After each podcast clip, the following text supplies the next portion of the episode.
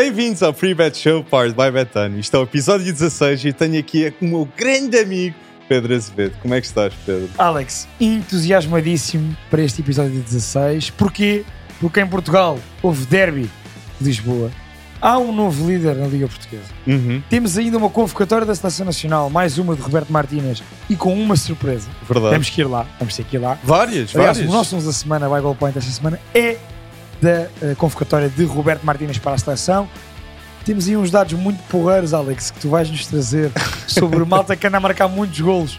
E quem é que vai ser o melhor marcador do ano 2023? É a grande questão. Vamos lá ver. É a grande questão e ninguém fala de Mbappé com 43 golos. Mas tem que estar lá. E, é- e está em quarto lugar. Exatamente. Metem nos comentários se, acham, se sabem quem são os top 3 Quem é que deste são os outros três? Exatamente. Mas sim, como falaste no início, isto vai ser um podcast muito entusiasmante porque a Liga Portuguesa está ao rubro neste momento. Temos uma igualdade pontual em primeiro lugar com o Sport Lisboa e Benfica e o Sporting com 28 pontos e o Futebol Clube Porto com 25, que teve um jogo muito difícil frente ao Vitória de Guimarães E venceu. e venceu por 2-1. Um ambiente muito, muito difícil também.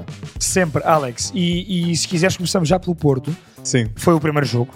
O Porto jogou primeiro, eh, jogou no sábado, o derby aconteceu no domingo. Uhum. Eh, um Porto que não sei se concordas comigo, vou já mandar esta. Hum. O Porto ganhou em Guimarães porque teve Diogo Costa inspiradíssimo na baliza e teve Chico Conceição a fazer a diferença à frente. 100%. Os dois protagonistas do Futebol Clube Porto neste jogo frente ao Vitória Guimarães.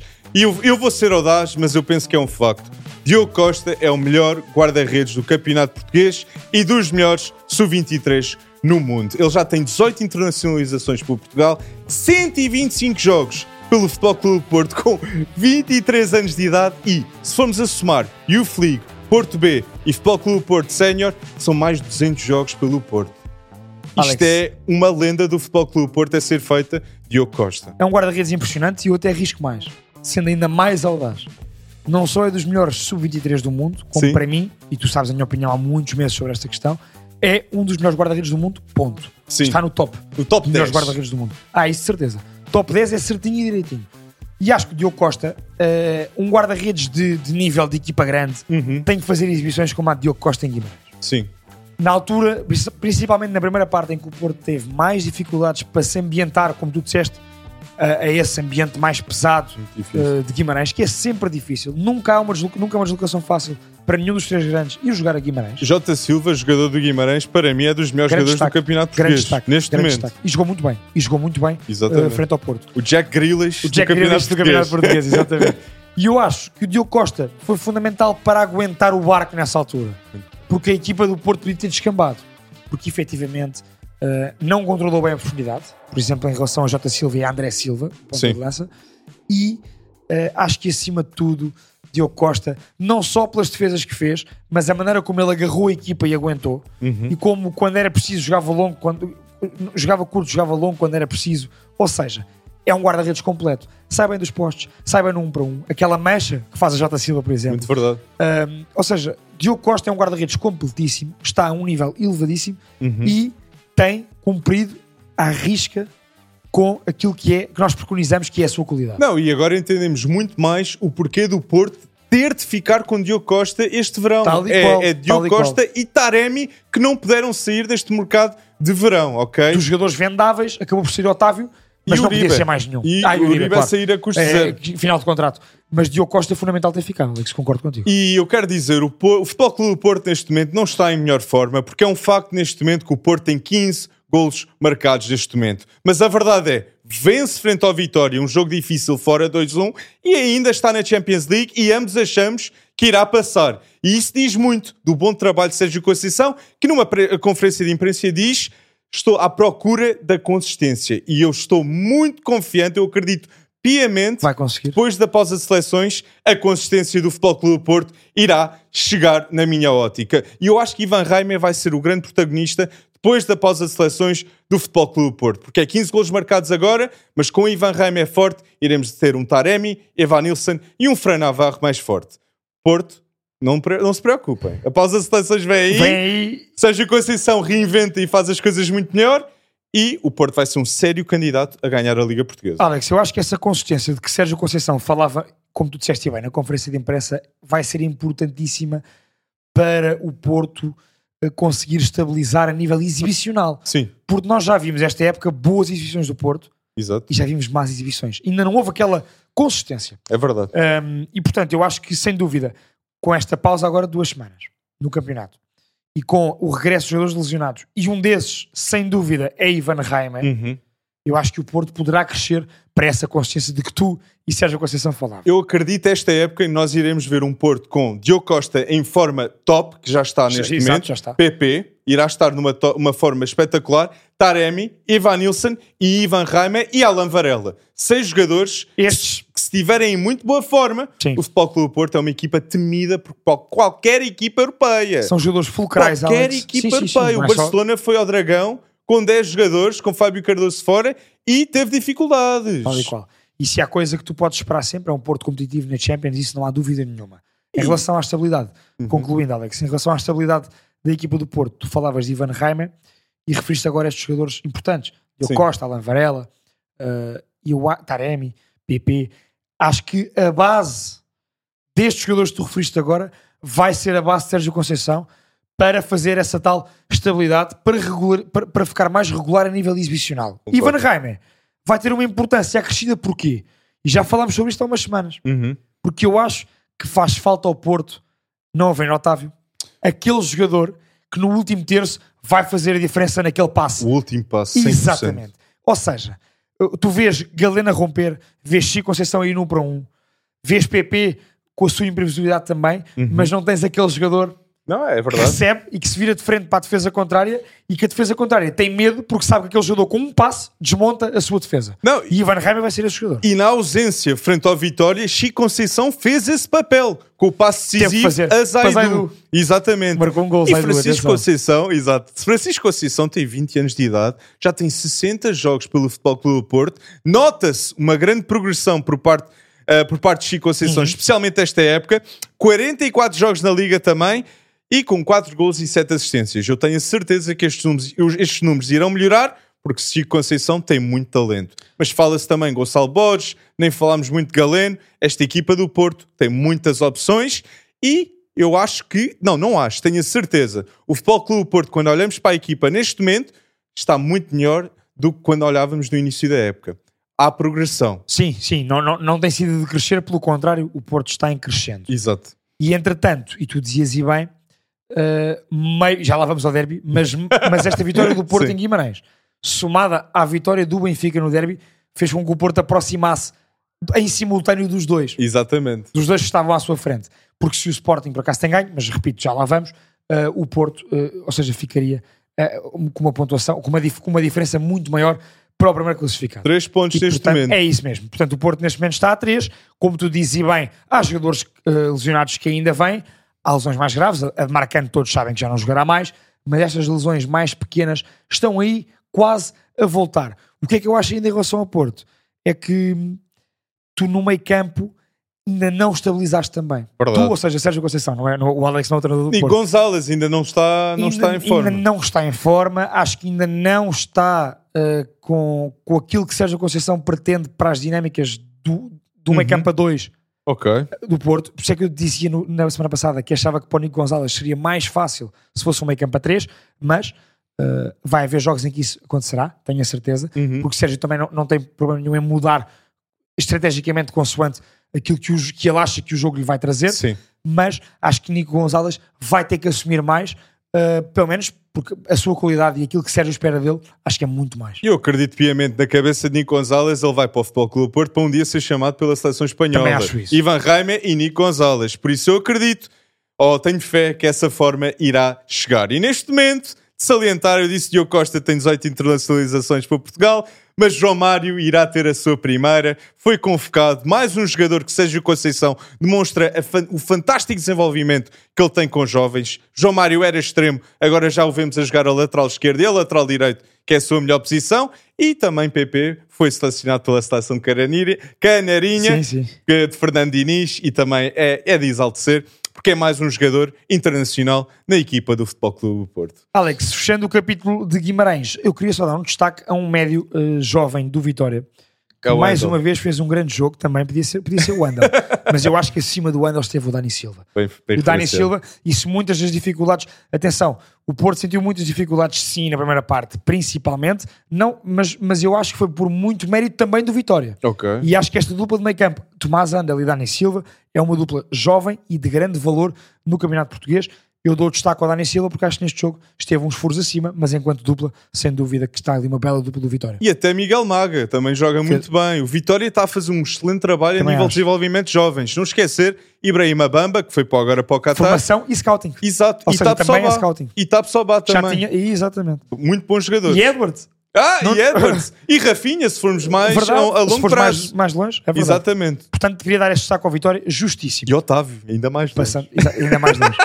Exatamente. E tudo o Porto com, se calhar, Tomás Andel ou Dani Silva. Nunca se Olha, sabe. Nunca se sabe. Ouviram tem no quali- tem primeiro. qualidade para, para, para voos altos. Mas isto, ouve Pedro, isto foi um derby histórico, não foi? Bem, foi uma loucura de jogo. Que loucura! Dois gols marcados depois do minuto 94. E o que é que nós podemos dizer deste clássico? Eu acho que é unânime neste momento. O melhor médio na Liga Portuguesa é João Neves. Não Factos. tenho dúvidas algumas. Foi o jogador com mais, mais duelos ganhos, mais passos feitos, mais toques, mais interseções a nível defensivo.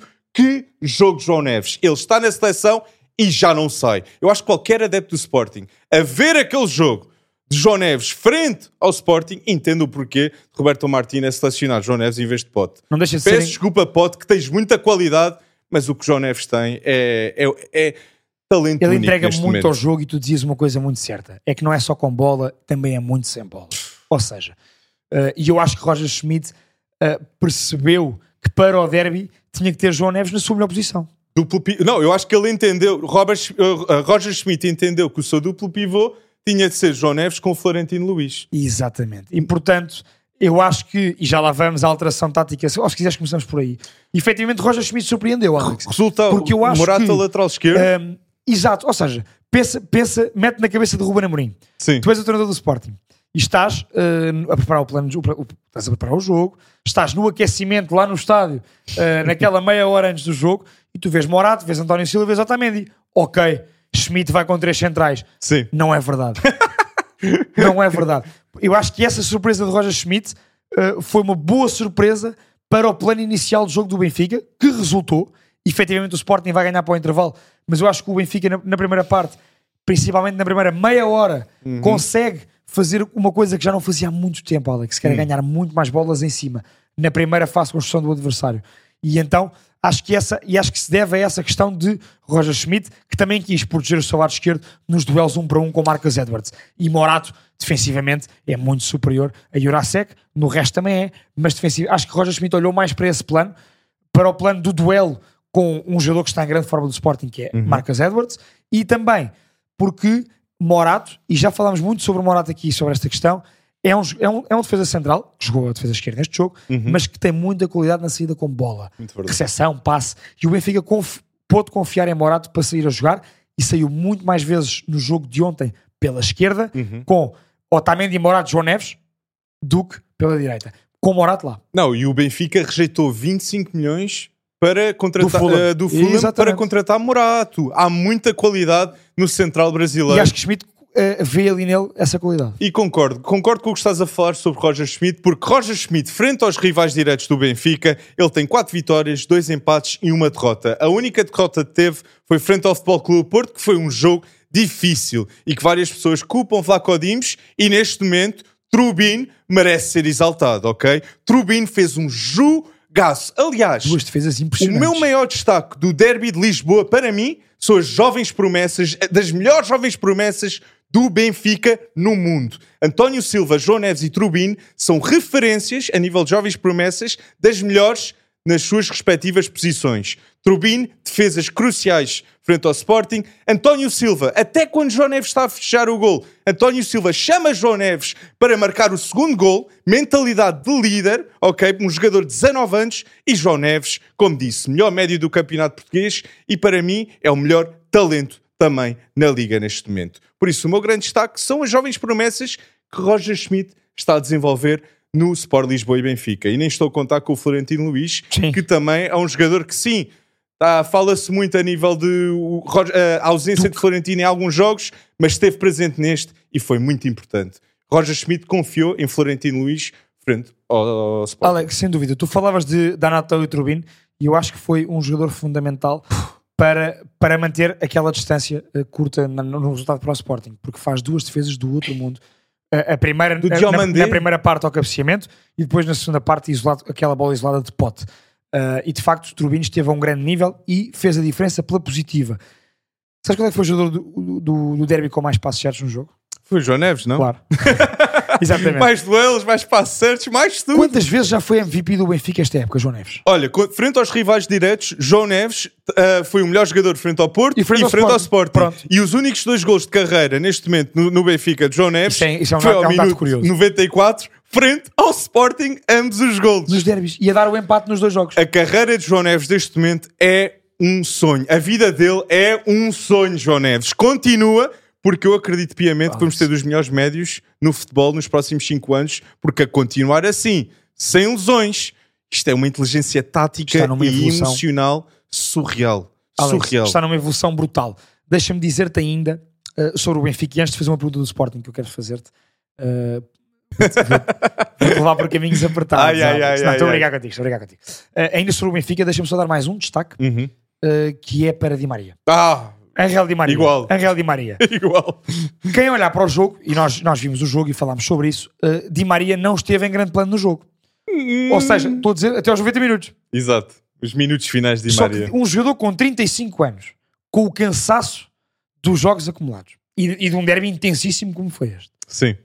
com a pressão do momento e que tem o discernimento de agarrar na equipa, de chamar dois defesas do Sporting a si, driblá-los, Sim. abrir o espaço, é Di Maria que constrói a jogada do gol da vitória do Benfica. 100%. E, e há poucos jogadores no mundo que, naquele momento específico de um jogo, com esta idade, conseguiam fazer isto. Acho que E a Real Di Maria é um craque de nível mundial, não há, não há dúvida nenhuma sobre isso, nunca houve. E Di Maria, hum, por isso é que Roger Schmidt não tirou do campo. 100%. Porque Roger Schmidt olhava para Di Maria, epá, de facto está cansado. Mas Di Maria, nisto pode resolver um é jogo. dos melhores extremos de sempre. E nós vimos isso em ação no Estádio da Luz frente ao Sport. No, minuto, no último minuto de um jogo, A já viste? Um jogo tão intenso. O toque, a qualidade é O diferenciada discernimento totalmente. para saber que tem que, de facto, chamar os adversários a si para arranjar espaço. Impressionante. Acho que Di Maria, uh, mesmo com o cansaço todo, como, tu, como nós dizíamos, e mesmo não fazendo um grande jogo, Uhum. é daqueles jogadores, lá está, os craques são assim, eu e tu já dissemos isso muitas vezes, os craques às vezes podem não jogar muito bem, mas têm momentos que definem. E, Di Maria definiu. E 100%. E eu se calhar vou ser audaz um pouco. Eu acho que Di Maria é dos melhores jogadores do campeonato português, mas acho que a nível de importância, acho que o João Neves neste jogo supertou- superou, Também acho. talvez a nível de importância Di Maria Sim, até. sim. Porque o João Neves foi importante em todas as ações do Benfica, ofensivas, defensivas. Eu acho que no campeonato português, na minha opinião, eu vou ser audaz. Os três melhores jogadores do campeonato português neste momento, eu, eu acredito piamente que é João Neves, Diogo Costa e Victor Guioqueres. É um absurdo. É, os duelos, a forma como ele joga. Guioqueres é um, um jogador espetacular no, no Sporting e Guioqueres, neste momento, é o melhor avançado na Liga Portuguesa e conta com 10 jogos na Liga, 7 golos, 4 assistências. Os números não enganam, foi a transferência mais cara de sempre do Sporting, mas valeu muito a pena. E também Morten Ullman. Grande Grande, jogo, jogo, Ullman. Grande jogo.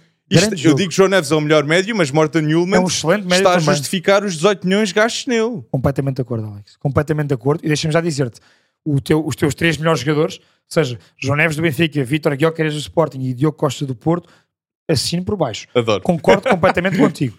Uh, sobre o Guiocares, eu convido uh, os, nossos, os nossos uh, espectadores Ui. a verem Guiocares ao vivo. Ah, 100%. Vejam um jogo de Vítor Guiocares ao vivo. Porque normalmente, e nós sabemos isso, quando vês um jogo na televisão, normalmente a, a câmera acompanha a bola. A jogada, E exato. tu no estádio consegues ter outra percepção eh, dos movimentos do jogador com e sem bola. Vítor Gyökeres não é só a força e a potência dos seus movimentos, é a inteligência dos seus movimentos. Exatamente. Vítor Gyökeres é um ponta de lança completíssimo. Uhum. Ele sozinho consegue rebentar com a defesa adversária. 100%. É impressionante. Eu, eu- Alex, eu estou eh, vendo. Eu tive o cuidado no derby de olhar com mais atenção para, para, para Uhum. para poder atestar isto. e acho que Gyökeres é mesmo um grandíssimo jogador. É o melhor avançado da Liga Portuguesa. Sem dúvida alguma. Eu concordo plenamente com o que estás a dizer e o Sporting com menos um, devido a Guioqueres, parece que tem mais um Exatamente. jogador. E já tinha acontecido isso antes. Exatamente, frente ao Oroca, penso eu. Frente, Frente ao Oroca, penso eu. E Guioqueres consegue fazer Exatamente, isso. exatamente, Consegue-. E agora já não, Guioqueres já não sai na seleção sueca também. É Victor O com agora- Alexander Isak. O homem agora, tanto no Sporting como na Suécia, ele e mais 10. Fors- Forsberg Kulusevski é uma equipa muito interessante. Mas sim. o Sporting, tu ainda consideras o Sporting candidato a, ganhar a Liga Portuguesa? Claro. Não tenho dúvidas nenhumas. Aliás, eu acho, eu acho que até ao momento, e nós semana após semana analisamos Sim. as exibições dos três grandes, acho que o Sporting até ao momento foi a equipa a nível de regularidade exibicional mais constante. Sim. Mais constante. Já não é imbatível devido a este jogo. Já não é imbatível. Mas Mas, eu- ou seja, Sim. A nível. eh, O Sporting, desde que começou o campeonato, foi a equipa mais regular até agora a nível exibicional. Eu acho que a nível de organização nota-se muito que eu acho que dos três grandes é a equipa mais organizada É, exatamente. dos três Exatamente, grandes. concordo. E eu acho que nota-se muito a personalização no estilo tático de Ruben Amorim É. na equipa. Eu acho que qualquer jogador do Sporting sabe muito bem o que deve fazer em campo. E isso deve-se muito ao bom trabalho de Ruben Amorim. És o melhor exemplo dessa organização. Ruben Amorim ontem na conferência de imprensa após o jogo, Sim. após o derby, referiu que por acaso normalmente até, até costuma treinar a equipa para jogar com menos um homem. Ok. Quando- ou seja, por- porque havendo alguma expulsão, Ruben Amorim prepara a equipa taticamente e a nível posicional para jogar dessa forma. O que o Ruben Amorim disse depois também foi eu não estava era preparado para jogar com 10 sem Gonçalo Inácio. Ou seja, porque, e, e nós percebemos isto a ver o jogo, Gonçalo Inácio Sai a é- jogar muito. Exatamente. Ou seja, eh, quer por baixo, quer a jogar longo para Guioqueres. Aliás, Gonçalo Inácio é dos centrais esquerdinos no mundo com a melhor qualidade a jogar longo. Bastoni e Gonçalo Inácio. Concordo. De laterais esquerdinos a lançar. Jovens. Nós já vimos Gonçalo Inácio fazer isso na seleção portuguesa também, para Bruno Fernandes. Lembrar-te do gol na Bósnia. Bem dito. E eh, Gonçalo Inácio é um recurso que o Sporting tem muito forte para manter as defesas adversárias alerta e para a equipa adversária nunca subir com tanta contundência e com tanta gente, é as- os adversários saberem que se há Gonçalo Inácio e se há Vitor Jóqueres no campo, a bola rapidamente, em poucos segundos, estará na área adversária com a qualidade de passe longo e a qualidade dos movimentos em diagonal de Jóqueres. Isso é algo que eu sinto muito na, na equipa, no 11 base do Sporting. Eu acredito, eh, especialmente comparando a época passada para esta, nota-se muito mais na qualidade de passe no Concordo. plantel do Sporting. Tanto com Morten Hulman, Gonçalo Também Inácio traz isso, melhor, o Gilman traz muito isso. Pota jogar a extremo, por amor de Deus. Isto é um jogador que sabe decidir muito bem. Já foi um meio campista E no vem, e vem passado. muito para dentro, cria superioridade no meio, é E verdade. até Morten Hulman, eu acho que a nível de passe é melhor do que o Garte e Palhinha. Ou seja, melhora nesse, nesse âmbito. Principalmente passe para a frente, Alex. Passe progressivo. Exatamente. Também acho. Também Exatamente. Deixa-me dizer-te, eh, já agora, que também gostei muito, e tu, tu referiste muito bem, do jogo de Morten Newland. Uhum. Gostei muito. Acho que a nível posicional, de semana para semana, está a crescer, está a melhorar, bem, está mais habituado espaço. a- a- ao modelo de jogo de Ruben Amorim e àquilo que ele pretende para o número 6 do Sporting. E acho que, por- porque, como nós dissemos, é difícil às vezes mudar o chip Uhum. de uma equipa como o Lecce, que normalmente joga com menos bola, para uma equipa como o Sporting. E, portanto, acho que Gilman também, semana após semana, prova que está a crescer e é um grande médio a ter em conta. Não, e tem 10 jogos da Liga Portuguesa e nota-se completamente que está a controlar o espaço melhor, ok? A inteligência posicional por Tal parte qual, dele. tal Com Morita, que em duelos. Ora, Nossa Senhora, Incansável. foi um duelo espetacular Pois ver foi. Morita contra João Neves. Eu nunca vi Morita irritado, mas vi naquele jogo, porque também João Neves não é fácil. São dois, são dois assim, irritantes um para o outro, não é? A jogar Mas João sempre, Neves, mas sempre com classe e a superioridade. pressão que João Neves faz sem bola, e Sem Morita também. E Morita também. E Morita também. Aliás, acho que esta dupla do Sporting provou mais uma vez neste jogo que é a dupla do meio campo. Gilman e Morita. Bem, nós temos tanta sorte pela qualidade que nós temos dos três grandes na Liga Portuguesa e agora um Braga que está a 5 pontos dos líderes, ok? É de referenciar também um Braga que foi uma novidade e uma novidade positiva. Temos É Bruma verdade, convocado Alex. pela seleção portuguesa e merece-o, não é, merece, Pedro? merece, merece. Bruma, tu dizias há pouco, e muito bem, Alex, on-off, atenção, isto não foi, ninguém ouviu isto, sou eu. Hum. O Alex dizia há pouco sobre o Bruma. Pedro, já reparaste que no campeonato o Bruma só tem um gol? De facto, o Bruma é muito mais do que o golo. É Ou verdade. seja, a importância do Bruma no Braga para abrir e para romper com as defesas adversárias Sim. para abrir eh, hipóteses, eh, op- eh, oportunidades de golo para os seus colegas, Uhum. é importantíssimo Bruma no Braga e está a fazer uma grande época com golos na Champions importantes. O golaço de Bruma em Que Berlim, gol na Champions League. a passagem do Braga em Atenas com o Bruma em grande nível contra o Panathinaikos, lembro perfeitamente desse Uhum. Jogo. E portanto, acho que é um prémio justo para Bruma. Acho que Bruma está a fazer um grande início de época. Já fez uma boa segunda metade da época quando, volta, quando vem para o Braga a- na metade da época passada. E gostei muito de ver Roberto Martínez a convocar Bruma. E, e eu também quero comentar algo no pre-bet show aqui. Totti Gomes re- recebeu muitos comentários negativos consoante a sua convocação. E na minha ótica, eu acho que não merece. Eu acho que o Wolverhampton ganha ao Tottenham com Pedro Neto em grande destaque, mas Totti Gomes Também. em grande destaque. É muito bom, muito confortável, muito bom fisicamente, confortável com a bola nos pés. E para um central ter um central que pode jogar a central e a lateral, Totti Gomes tem essa adaptabilidade. Por isso, eu pessoalmente gostei de ver Totti Gomes convocado e acho que é um jogador bom a ter na seleção nacional. E está no teu 11 da semana, Alex, Totti Gomes e Bruma. Estão os eu, não, eu não tenho Totti Gomes e Bruma como titulares, mas Eu pode não, acontecer. também não, também não. Frente ao Liechtenstein, pode acontecer. Perfeitamente. Liechtenstein fora, nunca se sabe. E já com a seleção com o puramente garantido. Exato. Acho que abre muito mais poss- possibilidades a Roberto Martínez de experimentar coisas. João Neves titular. Titular um dos jogos. Pode acontecer. Número 5. Tem o número 5. É É, Jude é. Bellingham no Real Madrid e, E é o João João Neves da seleção. Nacional.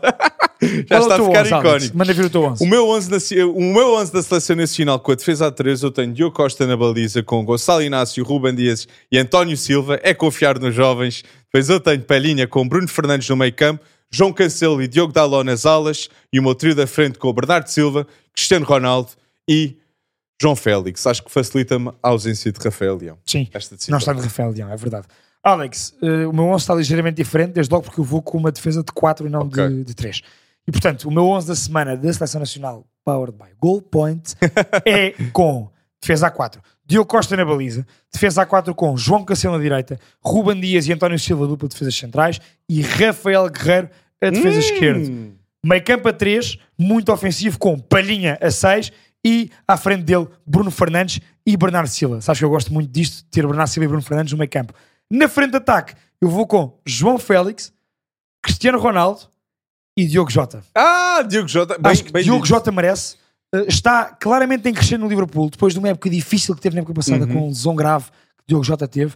Está a crescer no Liverpool, já está a ser titular. Marcou um golaço este fim de semana pelo Liverpool contra o Brentford e para mim, acho que é um bom jogo para voltar à E titularidade eu na quero seleção. corrigir o meu 11. Eu concordo contigo a nível de Rafael Guerreiro, porque Diogo Dalot está ausente de- e isso devido a João Mário ser convocado. João Mário é convocado para substituir Diogo Dalot, por isso o que eu substituía no meu 11 Ah, era ok. meter Rafael Guerreiro com João Cancelo, porque eu não considero que o João Mário irá ser já Também acho que titular. não, também acho que Ainda não. Acho que não. Alex, alguma, para além da questão de Bruma, que já falámos, alguma coisa te surpreendeu na convocatória? Não, eu Ou esperavas isto? gostei de ver Totti Gomes, Pedro Neto, eh, queria só referenciar Pedro que eu não Neto, convocava. que infeliz- infelizmente lesionou-se. Pedro Sim. Neto Ok. tem tido este momento de lesões. Ixi, também não é, não- não, é, não é algo bom, sim. Mas temos Bruma. Mas temos Bruma. Bruma, Bruma, aliás, Bruma, se tu fores a ver no, no, no papel que cada jogador tem na seleção, Uhum. parece-me a mim, Bruma e Pedro Neto são esses, são esse tipo de extremos mais verticais. Pedro Mais Neto, de um para um. Pedro Neto Portanto, é o Pedro Neto jogador- não indo faz sentido ir Bruma. Pedro Neto, neste momento, é o jogador com mais assistências na Premier League, com 7 Verdade. assistências, ok? Segundo classificado, nós temos Trippier com 6 e depois Ward Prowse, Doku, Son, tudo com 5 E se fores assistências. a comparar, vê lá quantos. É que Pedro Neto lesionou-se há umas semanas. Trippier é titularíssimo absoluto no Newcastle. Sim. Ou seja, ainda mais valor do Pedro Neto, porque em menos jogos tem mais assistências que os seus rivais diretos pois, pelas assistências na Premier League. E, tenho pena que Pedro Neto se tenha lesionado. Acho que era um jogador que estava claramente agora na curva ascendente da sua carreira, Uhum. depois de uma lesão grave também, tal como Diogo Jota na- época passada. Ahm, mas acho que abriu uma porta engraçada para Bruma poder vir à seleção. Bem referenciado, bem sim. E referenciado. Rafael Leão também, atenção, que também se lesionou Rafael Leão. E nós falámos de Cristiano Ronaldo um pouquinho, ok, a dizer o nosso 11 titular, porque Cristiano Ronaldo tem de ser titular. Um jogador que tem mais de 400 golos marcados depois da idade de 30 anos, ok? É, É absolutamente surreal. o que ele faz. Mas quem irá ser o melhor marcador de 2023, Pedro? Porque neste momento Cristiano tem 45 golos, Haaland com 48, Kane com 47 e Kylian Mbappé com 43. Quem irá ser o melhor marcador para ti, Pedro? Harry Kane. O melhor ponta de lança no mundo neste momento? melhor ponta de lança no mundo neste momento, Harry Kane, em melhor forma, Harry Kane. Uhum. Uh, que tu dizias há bocado uma frase muito engraçada um, sobre Harry Kane e Haaland, Sim. que era, uh, pronto, mas uh, Harry Kane é, é um excelente ponta de lança e está em grande forma, mas vive, nos pontas de lança vivemos no planeta Haaland. Uh, porque, de facto, Haaland é um robô autêntico e ainda agora este fim de semana marcou mais dois golos. Sim. Uh, mas acho, acho que é Harry Kane. Acho que é Harry Kane porque acabou de bater mais um recorde na Bundesliga Uhum. e se fores a ver, uh, compare os melhores marcadores da Bundesliga na época passada, Nkunku e Fulkrug acabaram com 16 ou 17 golos. Alex. 16. 16 golos. Harry Kane já leva 17 17 em 11 jogos. em 11 jogos. Isto é uma loucura. Fuck. Harry Kane, por onde quer que vá, onde quer que jogue, é uma garantia de golos em barda. E portanto, para mim, Alex, dos nomes, nomes fortíssimos todos, todos com mais de 40 golos, eu acho que Harry Kane chegará ao final de dezembro a ser o melhor marcador de 2023. Eu acho que nós podemos ver esta época Harry Kane bater o recorde de golos numa só época na Bundesliga de Lewandowski. É 41 golos. Se há homem que pode fazer isso, é Kane. No Bayern de Munique nós vemos, ok? Com Sané em grande destaque também, a jogar muito bem, Jamal Musiala atrás dele e Kane tem 17 golos em 11 É jogos. Para ti, qual é que é o melhor marcador? Qual é que vai ser o melhor marcador? Concordas comigo? Vais em Kane? Eu vou Cristiano Ronaldo. Uh, Eu vou Cristiano Ronaldo. Isto é um homem habituado a bater recordes. Cristiano Ronaldo quer acabar 2023 como o melhor marcador de 2023 e neste momento conta com 45 gols e 12 assistências também. 12 assistências. Ele também sabe assistir muito bem, que é algo que as pessoas não, não referenciam muito e ele merece isso. Mas sim, Cristiano Ronaldo está habituado a bater recordes eu, e também é o melhor finalizador de sempre. então, para ti, Cristiano Ronaldo. Cristiano Ronaldo será o melhor marcador de 2023. para mim, será Harry Kane. Engraçado. Que- Não- e tu dizias, é que nem Mbappé nem Alan, não estamos a incluir aqui. Mas podem ser. E- mas, pode Vejo ser. mais a a acontecer, vejo mais Alan.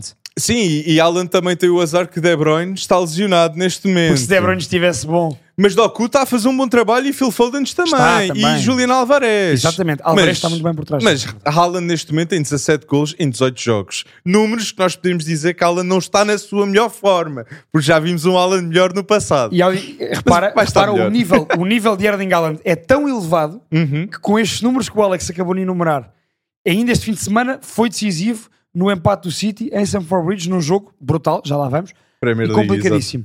Uh, o nível que, Al que Haaland colocou, a fasquia de Haaland, uh, que é, tem números fantásticos e mesmo assim nós dizemos, hum, mas poderia fazer melhor, porque já fez melhor. É verdade, é Já verdade. fez melhor. E Man City, se ganhar a Premier League, irá ser a quarta vez seguida e nunca aconteceu na história da Premier League. E Erling Haaland É é, um dos grandes protagonistas, exatamente.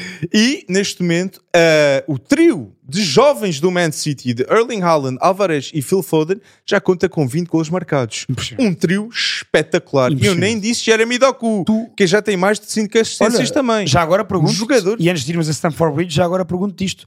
Tu achas que, ao nível dos jogadores, para estarmos atentos nesta pausa de seleções, achas que qualquer um desses jovens do ataque do City, todos nós temos que estar de olhos nele? Jeremy Doku 100%. Eu acho que Jeremy Doku nos próximos 10 anos irá ser dos três melhores jogadores da seleção belga. E vai pintar agora na seleção belga. 100%. Esta, nesta pausa de seleções. 100%. Acho que a seleção belga tem um luxo de ter Johan Bakayoko e Jeremy Doku para assistir Romelu Lukaku. São e De Bruyne são- quando voltar olha, São também. dois extremos para uma década, à vontade. Bakayoko e Doku. É verdade. E De Bruyne, eu- esta ausência de De Bruyne não é falada, mas isto é um jogador com 342 jogos pelo City, 146 assistências pelo Man City, 13 títulos, 7 anos pelo clube. É o único jogador do Man City que Pep Guardiola não transferiu desde que chegou. É, é um espetáculo. É o É, único. é um jogador fantástico. Ô Alex, Especial. eh, eu não posso fugir aqui a algumas surpresas. Hum. Porque há aqui convocatórias engraçadas. Ah, Há bocado falámos de Bruma. mas queres falar Sobre- da Premier sobre League Portugal? primeiro então? Podemos Porque ir. a Premier League, ir. sim, houve um, Então vamos a houve Stamford um dos. Vamos lá viajar a Londres os dois. Houve um dos...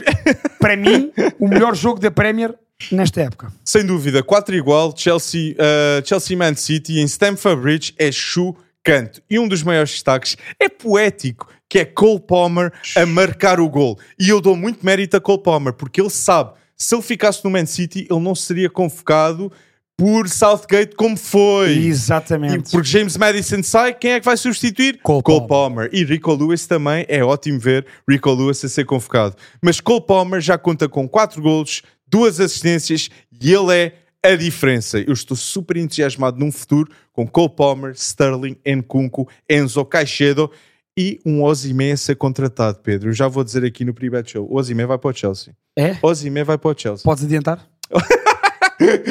Não vou adiantar já, mas ganhas aquela aposta que o Lautaro vai ser o melhor marcador Mas da mesmo Liga com a Italiana. da Liga Italiana, eu ganhava a aposta Olha que não mesma, sei, Alex. olha que não sei. O homem leva Pedro. 12 golos, o Lautaro. Quer dizer, 12? Sim, 12, não marcou estas E apesar de Nico Jackson fazer um hat-trick frente ao Tottenham, apesar de Nico Jackson marcar frente ao Man City, eu acho que o Chelsea necessita de mais de um ponta de lança e Osimhen era o melhor ponta de lança para o perfil necessário. Basta dizermos, pelo menos é a minha opinião, eu acho que no concurso recuperado, imagina que o Chelsea não vai buscar ninguém em janeiro. Imagina. Não pode, Pedro. Pronto, mas imagina que não vai. Hipoteticamente. Estou a gozar. Imagina Sim. que não vai. No concurso recuperado, o trio de ataque será Palmer, Sterling e Nkunku. Irá marcar É mais golos, opinião. mas hum, tem de ter um ponta fixo. Eles têm de ter um ponta, um ponta fixo. Até um Nkunku mais forte teve um Paulson, teve É um verdade, Werner. é verdade. Foi Tens de sempre, ter foi um sempre ponta ao lado fixo. de uma referência. Percebo o que dizes. Eu acho que Nico Jackson é o ponta. Olha, Gostou muito. Nico Jackson é um bom ponta de lança para jogar nestes jogos em que a equipa adversária não está tão fechada atrás. Ele é muito jovem. Daí eu acho, é o Ozyman. Eu acho que o que falta ao Chelsea, não, o que falta ao Chelsea, o que falta ao Chelsea, ao Arsenal, eu adoro o Gabriel Jesus, mas falta aquele atacante que O tem mais nove. de 25 golos. Pois. Falta Que te isso. garante, mesmo quando os jogos não estão a correr de feição, tens ali um 9 que vai marcar. E apesar de Winter Hoyland não ter marcado nenhum gol na Premier League até agora, tem zero golos marcados e, e nove Tem jogos. marcado na Champions, apesar de tudo. Exato, e pela Dinamarca também. Pela eu- Dinamarca. É a aposta certa, gol de Winter Hoyland pela É, Dinamarca, ok, ouvintes? Mas é isso, ele faz as corridas, como tu dizes muito Guioqueras no início deste podcast. Holland faz isso. faz pelo Man United, mas Bruno Fernandes não consegue servir da melhor maneira. E também Anthony e Sancho é um drama, ok? Aquilo está muito mal o que está a acontecer Oh, no clube. oh, Alex, e a grande diferença para a equipa do Chelsea Uhum, é que na equipa de Pochettino eu vejo evolução, Sim, vejo um, um crescimento muito grande individual e coletivo desde o início da época até agora e vejo que ainda há hipótese de muito crescimento. concordo. E se eu olhar para o United atualmente, eu não estou a ver isso. É, podes, no Chelsea vejo isso. Acho que Pochettino, por exemplo, neste jogo contra o City, demonstrou mais uma vez Uhum. porque é que é um dos treinadores que Pep Guardiola menos gosta de defrontar. E sabes porquê? Porque já quando estava no Tottenham eu via isso. Se há treinador no mundo que consegue preparar a sua equipa para conseguir trazer o jogo à sua ideia e roubar um bocadinho daquilo que é o jogo controlado Sim. e organizado do Man City, são as equipas de Pochettino. Já foi assim no Tottenham, foi agora no Chelsea. Houve uma coisa que Pochettino fez esta semana, eh, neste jogo que foi brutal na minha opinião. Com o meio campo fortíssimo, que eu acho que é fortíssimo. Moisés Caicedo, Enzo Fernandes e Conor Gallagher, para mim o melhor médio do Chelsea até agora esta época. E vai renovar, sim. e vai renovar com o Chelsea. Eu acho que trazer o jogo para aquele plano mais caótico, Uhum. o City gosta de controlar os jogos. O City é uma equipa que não gosta que o jogo fuja ao seu controle. O Chelsea rompeu com o jogo. O Chelsea tornou, abriu o jogo, tornou aquele jogo caótico, o jogo de bola cá, bola lá. O City não gosta disso. Pochettino está confortável com jogadores como Reece James na, na linha, com Sterling a acelerar, com Cole Palmer a vir dentro e a criar superioridade, com Nick Jackson a ganhar as costas. Chelsea está mais confortável nesse tipo de jogo. Eu senti isso. Pochettino muito bem neste jogo. Chelsea sofre muito quando o espaço é curto. Daí eu estar a referenciar tanto precisarem de um ponta de lança. Porque é nesses momentos, Quando no tem que espaço dominar, curto- não é? Exatamente, é o cruzamento certo, Também é acho. o passe certo. Concordo contigo. E não tem isso. Eu acho que Nick Jackson safa neste tipo de jogos quando Exato. tem espaço atrás, quando os adversários eh, querem ter mais bola e vêm para cima, Uhum. mas concordo contigo. Nos jogos contra os Brentfords, contra os eh, Nottingham Forest, o Chelsea precisa de um ponta de lança para o espaço curto. E Também devido à derrota que o Tottenham teve frente ao Wolverhampton, já temos. eh, não, já não há equipas inglesas imbatíveis. Não há. Não existem. Mas nas top 10 ligas europeias há equipas ainda imbatíveis. Mas há uma que tu vais dizer, já Bayer sei. Leverkusen, que grande está, decisão foi buscar Grimaldo. Bayern Munique, que temos grande destaque, Harry Kane. PSV, que tem 12 vitórias na Liga, PSV. ok? Grande jogo e ganhou LAN. Muito importante essa vitória na Champions League. Verdade. Celtic e Nice, que é a defesa menos batida nas top 10 ligas Mas eu, também. isso continua invicto. Francesco Farioli, Grande Todibo, trabalho. Dante, Bu- Bulka, o, o guarda-redes Bulka. Surreal o que está a acontecer. Mas assim, eu falei de Bayer Leverkusen e se falas de Bayer Leverkusen em Portugal, tens de falar de Grimaldo, não é? Que foi convocado para a seleção espanhola. Dezesse- É uma das surpresas. É, 17 jogos, 8 golos, 5 assistências Grimaldo tem pelo Bayer Leverkusen e eu vou ser audaz e dizer é a melhor dupla de laterais neste momento. É Grimaldo e Jeremy Frimpong no sistema de Xabi Alonso. E Di Marco e Dumfries também estão a ter uma grande época. Tu viste o gol do Di Marco ontem? Ai, não, não, Minha não vi. Grande gol, grande gol. Mas isto é, também podemos dizer, é grande gol Grimaldo também, qualquer livre perto da área. Houve. E o gol de ontem nem sequer é de bola parada. Exato. Ou seja, neste momento, Alejandro Grimaldo, bola corrida, bola parada, se Grimaldo se aproxima da área adversária, defesas tenham cuidado. Porque É. vai sair assistência ou vai sair gol. Vai ser um dos grandes destaques eh, na pausa de seleções. Grimaldo também acho. é Baldé, que para mim é o titular, mas Grimaldo sair do banco é um luxo que e num, tem a seleção num, espanhola. num dos dois jogos até pode ser titular, Grimaldo. Bem referenciado, sim. E, e, e merece-o, e merece-o pelo que está acho. a jogar. Tens mais destaques? Tenho mais destaques Manda depois. vir mais uma surpresa, depois eu mando outra. Tenho uma grande surpresa. Para mim não é surpresa. E para quem ouve o Pre-Bet Show, ou, ou- ou seja, para nós não é surpresa nenhuma Exatamente. que o Warren Zaire Emery foi convocado pela seleção francesa. Com 17 anos Grande jogador. foi convocado. E Thierry, Thierry é, o, é o treinador da seleção sub-21. Primeiro jogo da seleção sub-21 ele disse não, ele é demasiado bom. Ele é já o capitão. Ele não tem que estar aqui. Ele é já o capitão. Ele foi logo o capitão. Thierry nomeou o Warren Zaire Emery capitão. E ele é tão bom, o Warren Zaire Emery, que vai ser chamado pela... Warren Zaire Emery Uhum. irá jogar com 17, irá ser titular pela seleção francesa Achas titular já? Chouameni, sim, e irá vestir a camisola 8. 8 da seleção francesa. Warren Zaire Emery. Isto diz muito que é o futuro do PSG. E eu acredito que Mbappé irá sair, mas o Warren Zaire, o Warren Zaire Emery irá ficar. Luís Alex. Henrique diz mesmo. Isto é surreal. Eu até me arrisco a dizer que não só é o futuro, como já é o presente. Porque a época que Zayn Emery Sim. está a fazer no, no Paris Saint-Germain, pri- principalmente a nível interno, mas também se tem destacado nos jogos da Champions, se bem que o PSG não, sim, está sim. assim tão forte. Deu assistências frente ao É, Milan. é isso, exatamente. Ou seja, apesar do momento coletivo na Champions do PSG não estar a ser fantástico, este craque está a destacar-se. E, portanto, eu acho que merece esta chamada à seleção principal por Didier Deschamps e não me estranha que aconteça o que tu disseste agora, que ele seja já titular. Não me estranha. 14 jogos, 2 gols, 5 assistências. Eu repito, 17, 17 anos. E Didier Deschamps novamente demonstra que é o, é o selecionador e merece ser o selecionador da França, porque ele faz decisões muito boas a nível da sua equipa. Muita gente critica Rabiot, porque é que ele é convocado, porque é que é isto, mas acrescenta muito ao jogo da França. É verdade. E eu vou referenciar isto. Antoine Griezmann, neste momento, para mim, é top 5 a nível de forma no mundo, na atualidade do futebol. É crucial pela seleção francesa.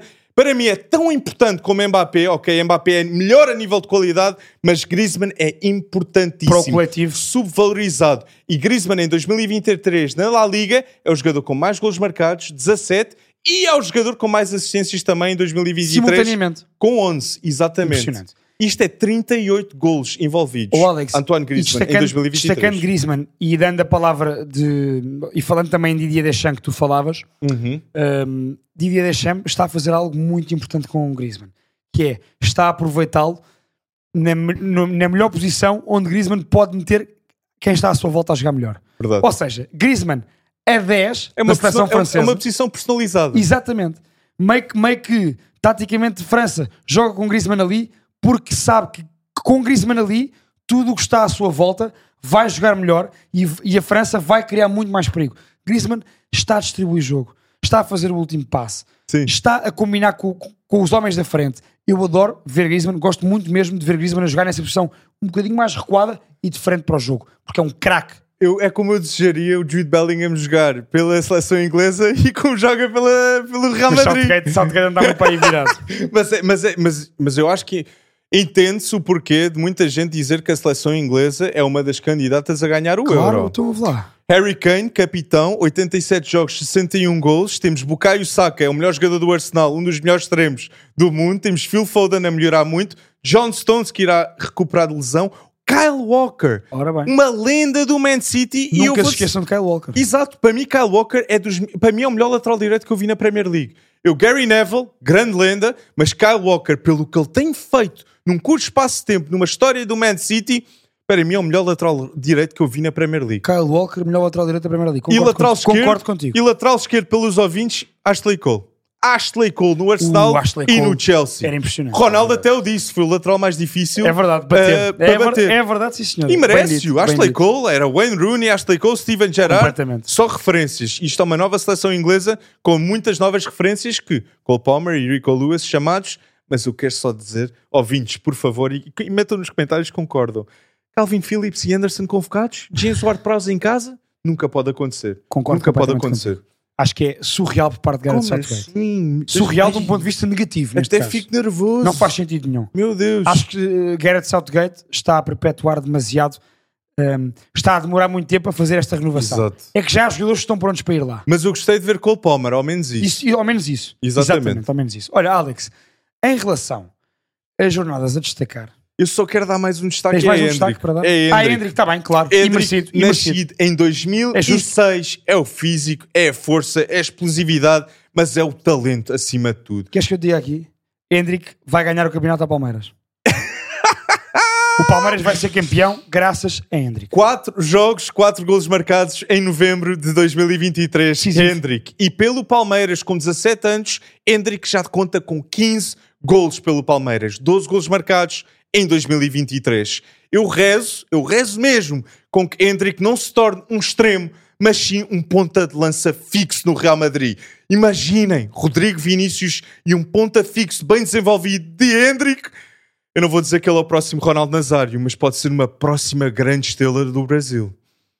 Desde 93 ele é o jogador mais jovem de sempre a ser chamado desde Ronaldo Nazário. Alex, eh, tu viste aquele gol dele contra o Botafogo? Ah, pois um dos vi. dois golos. Pronto, vejam esse gol. Olha a força. Vejam esse gol. Olha a A força. bola vem no ar e a única forma que Hendrick tem, que tem de tirar o adversário não é com a coxa, não é com o peito, não é com o pé, é com o joelho. E Hendrick faz, uma, faz ao mesmo tempo recepção e finta com o joelho para logo de pé esquerdo, com o seu bem, fantástico pé esquerdo, marcar um golaço. E portanto, daí eu dizer que acho que Hendrick, bom destaque, Alex, e acho que Hendrick vai ganhar o título do Brasileirão para o Palmeiras de Abel Ferreira. E eles É graças a Hendrick. É Abel Ferreira e nem falámos e se calhar falamos em futuros podcasts. Será Vamos- que Abel ter, Ferreira vamos ter. fica no Palmeiras? Vamos ter porque, porque o Brasileirão está a entrar na, na fase final Bem, e vamos ver o que é que vai acontecer. Está incrível. O curso Luís Soares marcou um hat-trick em 19 minutos. Grande jogo do Soares. É o melhor jogador da América do Sul, talvez. Em campeonatos da América do Sul. Talvez, Talvez, Pedro. Talvez. talvez, Mas vamos falar Olha, mais disso em futuros Sim, privados. porque ainda há, ainda há um mês de Brasileirão pela frente e nós vamos tocar lá de certeza 100%. porque Abel está lá na luta. Alex, esta semana, não sei antes dizer, vão-me perdoar, primeiro, que eu ganhei o 11 da semana. Portanto, há bocado não disse, o Alex fez 61.74 e eu fiz 66.09. Ah, mais 5 pontos. Portanto, mas, mas ambos passamos os 60. Atenção, Ok. apostámos, apostámos bem. Alex, nas jornadas a destacar, Foi 3 igual. foi 3 igual. O Alex acertou 3, eu acertei 3. O que é que temos para esta semana? Não, eu estou Alex, muito confiante. Seleções. Pedro, eu estou muito confiante e vou dizer aos espectadores lá em casa, eu acredito que vamos acertar acima de 50% nestas seleções. Bora. Porque, porque, porque há aqui muitos jogos muito interessantes, mas eu acho que há vitórias expectáveis. E vamos começar aqui com a Dinamarca-Eslovénia. Dinamarca com uma odd de 1,47, mas eu adorava ver também com o Winter Holland a marcar, ok? Eu acredito E piamente, vai marcar. E vai marcar. acredito piamente nesta equipa da Dinamarca e eu acredito que irá ganhar este jogo frente à Eslovénia. E com Yulman a titular, que eu acho que vai acontecer. E, com o Wilman a titular, bem referenciado Yulman também. vai ser titular da Dinamarca, tenho quase certeza. E não há Bá, porque Bá está lesionado. Vai estar lesionado, exatamente. Mas Alex, haveria. Dinamarca-Eslovénia, então, para ti é Dinamarca 1. Dinamarca 1, sim. Eu vou a Dinamarca 1 também, mas atenção que esta Eslovénia não é de não é de não meter os olhos em cima. atenção. Exatamente. Mas Dinamarca 1, sem dúvida. Alex, a seguir temos Países Baixos, Irlanda. Bem, se gostam de jovens promessas, gostam Tem do País este Baixo e Irlanda. Exatamente. Exatamente. Temos os melhores pontas de lança jovens do mundo, que é o destaque da Irlanda, Evan Ferguson, que tem 10 gols marcados na Premier League na sua carreira, mas eu vou apostar nos Países Baixos, porque sim, o Países Baixos tem de ganhar este jogo se quer ficar em primeiro. Não, se quer passar e garantir Uhum.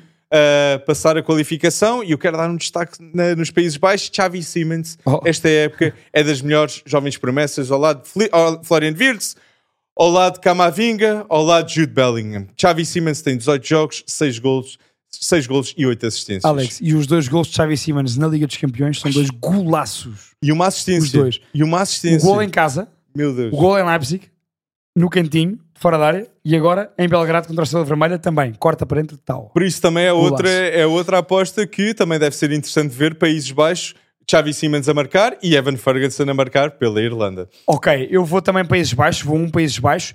Dizer ainda que acho que, como o Países Baixos vai ter um- uma grande força ofensiva neste jogo, Sim. acho que Gavin Bazunu vai se destacar na baliza. Ah, bem Belíssimo guarda-redes, jovem também. E Nathan bom Collins, guarda-redes. central, bom central também. Portanto, como tu disseste bem, há talento neste jogo. Eu vou para Países Baixos. Bem, se, a Irlanda, se alguém quiser meter a Irlanda a ganhar, a odd é de 21. Ei, A odd na Betânia é de E 21. o ambos marcam também deve ser sempre interessante, é o que eu estou a dizer, dos melhores pontas de lança jovens no mundo neste momento na Irlanda. Pode ser que aconteça. Que sente a responsabilidade de ser o melhor jogador. E, Alex, temos ali Bem. a no... Eu digo a nossa porque eu e tu normalmente pomos sempre um jogo da Escócia. Geórgia-Escócia, o que é que tu achas? Bem, e a Escócia também joga frente à Noruega, que não é um jogo fácil, e eu espero que Erling Haaland marque nesse, marque nesse jogo, porque é preciso um Erling Haaland forte. Mas frente à Geórgia, Sim. eu acho que o melhor jogador da Geórgia vai ser Kvisha Kvaratskhelia Oh, e o então- melhor jogador da Escócia vai ser Scott McTominay. Ou McGinn também, que eu gosto muito. Já é um uma médio subvalorizado. também. Eh, eu irei apostar na Escócia, porque a Escócia está em esplenda forma e sim, é muito difícil ir contra esta Escócia. Eu vou Escócia também, na Geórgia. Acho que esta Escócia está em excelente forma, como tu disseste. Já garantiu eh, o apuramento para, para o Euro e acho que esta Escócia está, sem dúvida, uh, num momento decrescendo. Vou Escócia. Alex, antes de irmos àquele jogo que tu sabes qual é que é, vamos lá primeiro dizer o que é que achamos do Bulgária-Hungria. Bem, Bulgária, Hungria, o destaque de uma jovem promessa tem de ir para o capitão da Hungria. Dominik Szoboszlai tem 36 jogos jogados pela Hungria, 8 gols e 3 assistências, com 23 anos. É Eu, o por melhor acaso- jogador. E é dos melhores jogadores a marcar livros Eu, por acaso, não sou nada fã do Dominic Szoboszlai. Adoro, adoro. É dos meus jogadores favoritos na atualidade. mundo. O novo número 8 do Liverpool, tem grande responsabilidade em substituir um ídolo que é Steven Gerrard. e que tem grande cota parte no bom momento desta época na Primeira Liga do Liverpool. Atenção, Szoboszlai é fundamental. Havertz 75 milhões, Szoboszlai 70 milhões. E não há dúvida que é melhor. E Mount no United. 60 milhões. Por isso, Szoboszlai... Quem é que é o melhor? Dominic Szoboszlai. Não há dúvida, não- não há dúvida. Vai ganhar o jogo na Bulgária. A Bulgária é uma das seleções atualmente mais frágeis. Sim. A Hungria é uma das seleções que, com este talento jovem que tem na sua equipa, está a crescer. Eu Sim. vou Hungria, claramente 2 Hungria. Eu acho que a Hungria é daquelas seleções que eu espero que Portugal não, não apanhe no Euro. Eu. É a Hungria É e Áustria. é complicado. Hungria e Áustria, espectadores lá em casa. É complicado, uma seleção é que eu ficava nervosa também. Tu vais 2 Hungria também. Vou Alex. dois Hungria também. Agora sim, Alex, eu acho que neste jogo vamos discordar. Bem, tu achas deste jogo que vamos discordar, então é porque tu não achas que a Alemanha vai ganhar. Porque eu acho piamente que esta nova Alemanha de Julian Nagelsmann está diferente e irá ganhar frente à Turquia. Leroy Sané em grande forma, Wirtz a jogar com Musiala e Fulkrug. Bem, Fulkrug é o ponta de lança que a Alemanha precisa. Bora, a Alemanha a ganhar este jogo. Não há cockchu, Pedro. Tu vais à Alemanha, mas, mas a Turquia tem muita qualidade. Aliás, eh, uma série de jogadores. Arda Güler não está em forma, Uma- não está a jogar. Verdade. Mas a Turquia, eu acho que esta seleção turca está muito mais. As seleções turcas normalmente têm sempre talento. Vem sempre muito talento da Turquia. Bem. Mas eu acho que esta seleção atual da Turquia é uma seleção mais madura competitivamente. Competitivamente estão mais preparados para desafios como este. E eu concordo contigo. Acho Hum. que a Alemanha de Nagelsmann está melhor e tem ainda espaço para melhorar bastante até ao Euro. Acho que foi muito bem jogado pela Alemanha de nomear Julian Nagelsmann como selecionador. Apesar de tudo, a Alemanha não vai ganhar a Turquia. Já aqui, Mas isso Turquia vai empatar. Mas- 4,75 o empate. Eu vou X. 4,75 é um para, resultado para dar, na. Betano para dar empate entre a Alemanha e a Turquia. Eu acho que um 39 é bom para a Alemanha, pessoalmente. Mas digam nos comentários o que vocês acham. Com quem é que concordam? Exatamente, exatamente. Alex, vamos a dois jogos na América do Sul. eh, E boas que é. Argentina-Uruguai, Colômbia-Brasil. Primeiro, Argentina-Uruguai. Eu acho que isto vai ser um jogo super interessante de ver. O Uruguai, se não sabem, está com Bielsa e a Argentina está com garantias no lado de Scaloni. Eu acho que a Argentina irá ganhar com Lionel Messi, que já está fora do, da MLS Cup, mas está muito presente nesta equipa da Argentina. Olha, eu acho eu que vou vai- um Argentina. Eu vou empate também, vou X. Vai ser o primeiro empate O da Argentina vai, vai, vai, em vários o, jogos, o que, eu vi, o que eu vi do Uruguai jogar contra o Brasil e o que eu tenho visto desta renovação deste novo Uruguai, uh, Com gol de Darwin. Nunes também. com o gol de Darwin Nunes. Grande Darwin- frente ao Brasil. Exatamente. Eu acho que este Uruguai, também com muito talento jovem e com alguns jogadores que já lá estão há mais anos, como Naita Nandes, como Dela Cruz, Rascaeta. como Arrascaeta, e que mesmo assim não é titular. Eu espero que um dia eu veja a Rascaeta na Europa. Adorava ver no campeonato português. Três grandes, Braga, Guimarães, tentam. E Dela Cruz também. E Dela Ah, não, Cruz. não. Tu dizes Braga e Guimarães, não, Arrascaeta financeiramente é de outro, é de outro nível, esquece isso.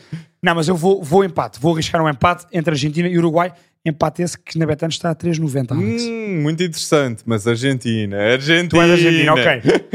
Eu acho que vou acertar todos os jogos essa semana. Bem, mas eu acho que isto é o jogo mais de tripla. E não é por ser na América ah, do Sul, é, ok? é mesmo. E aliás, Colômbia, Brasil, ok? Isto é um jogo de tripla. Se apostarem na Colômbia, neste momento está a 3,30. Não é fácil. É uma Colômbia que tem Rames Rodrigues em grande destaque a jogar a ponta de lança. Mas sim, eu acho que o Brasil de Fernando Diniz precisa de argumentos para ficar até o campeonato do mundo. Sim, sim. Eu, eu acredito que Diniz tenha essa ambição. Mas se Ancelotti estiver disponível... Claro. Não há dúvidas que Tu- Ancelotti Tu estavas irá a dizer ser- isso e eu a pensar, então, mas e Ancelotti, se Não, se quiser. Ancelotti Claro, estará disponível um dia, vai ser ele. Mas eu acredito, eu gostei desta convocatória de Diniz, ter PP, ter Hendrick, ter também Paulinho do Atlético Mineiro, outra surpresa. Que ao dia de hoje é o melhor marcador do Brasileirão. E ter Grande Joe jogador. E Douglas Luiz. Ou seja, ele está a olhar para a Premier League e eu acredito que Douglas Luiz vai jogar estes jogos. Também acho. Também eu acho. vou X neste jogo, vai ser no meu empate no Tu Colômbia-Brasil. vais X no Colômbia-Brasil. Eu não acredito muito no dinizismo ainda do Brasil. Ah, o oitavo, é o Fluminense. Eu- é eu- surreal eu- ali não, no não, Brasileirão. Mas calma lá. Ganha a Libertadores. Ah, pronto. não, ganhou a Libertadores, Está em é oitavo porque surreal. nos últimos três meses andou a rodar a equipa no Brasileirão para se focar somente na Libertadores, Bem. que era o principal objetivo histórico. Primeiro título da Libertadores. Bem, mas Pedro, se formos a falar em três meses, o Botafogo nem era top 5. Deixa, pois não. se a falar três meses. Deixa-me dar-te um destaque sobre a Colômbia. Sim. Obviamente que há Rames, obviamente que há Luís Dias, mas há um destaque na Colômbia que tem que ser dado. Um jogador que foi agora campeão sul-americano. John Arias. Ponham os olhos neste extremo colombiano, que foi um dos jogadores mais importantes para o Fluminense ganhar a Libertadores este ano e, que tem, e foi um dos melhores jogadores desta época na América do Sul. John Arias. Fiquem com esta baixo de olho. Colômbia-Brasil. Eu vou, aqui concordo contigo, vou empate também, que está a 3-0-5. Isto é um jogo mais equilibrado, mais tripla. Acho que é o mais, jogo mais Para a Colômbia ganhar 3-30, empate 3-0-5, vitória Brasil 2-22. Na Betânia estas são as odds, fiquem atentos. Não, cariocas, confiem, o Brasil não é uma equipa fácil. Não é, não é? Isto. Ou seja, nós concordamos eh, na maioria dos jogos, eu discordo e no Alemanha-Turquia e no Argentina-Uruguai. Vamos ver o que é que vai acontecer. Mas metam nos comentários as vossas opiniões. Nós queremos ver vocês em força. Exatamente, porque na próxima semana, eu, Pedro Azevedo e o meu amigo Alex Bryce, estaremos cá os dois outra vez para falar sobre estes jogos que falámos aqui hoje, para fazer mais previsões de jogos que vêm na semana a seguir, para fazermos 11 da semana. O que é que nós vamos pedir os dois, Alex? É que vocês façam o vosso 11 e façam o vosso 1x ou 2. E- Subscrevam e participem sempre connosco. Para a semana estamos de volta. E digam nos comentários tópicos novos que queiram ver. Talvez uma, umas previsões da Champions League, ideias. irá passar cada Deem grupo. ideias. Exatamente. Isso é, eu acho que é uma Tal ideia interessante. Participem connosco nisso. Tal Ah, obrigado Exatamente. pessoal. Um grande abraço a todos, malta. Muito obrigado. Para a semana cá estamos de volta para mais um Pre-Bet Show Powered by Betano. Obrigado pelo apoio, pessoal.